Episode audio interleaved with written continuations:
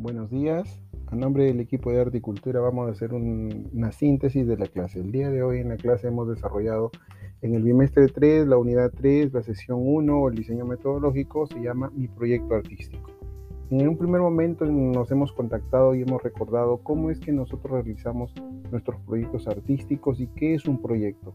Se establece una idea de lo que es un proyecto, se llega a una idea generalizada, Em, que aparte de una necesidad, pero de una serie de actividades. Es una idea que podríamos encontrar otras. Después de eso, vemos cuál es el objetivo, es resolver algún problema, en este caso, en un proyecto artístico del arte, con el arte. Luego de eso hemos hablado de los lenguajes y los proyectos. Los lenguajes artísticos significan eh, música, danza, teatro o artes visuales, que es lo que desarrollamos.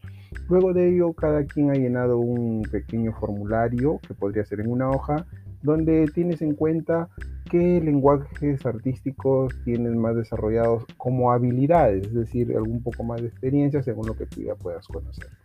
Después de eso, eso lo podrías trabajar en una hoja aparte. Luego de ello hemos continuado con el desarrollo de la clase que consistía en la parte de los cuatro puntitos, es decir, cada profesor ha explicado un poco de lo que es la música, lo que es el teatro, lo que es la danza, las artes visuales y cómo se pueden hacer en un proyecto.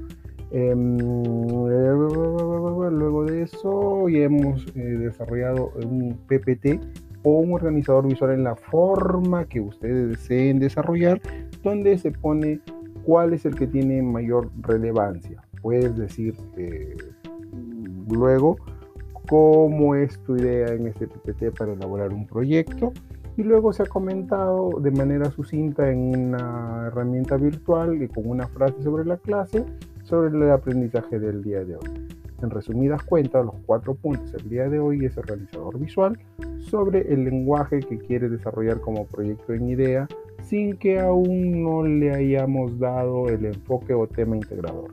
Gracias, espero haber sido de ayuda en Arte y Cultura, Coarlan Valleque. Saludos.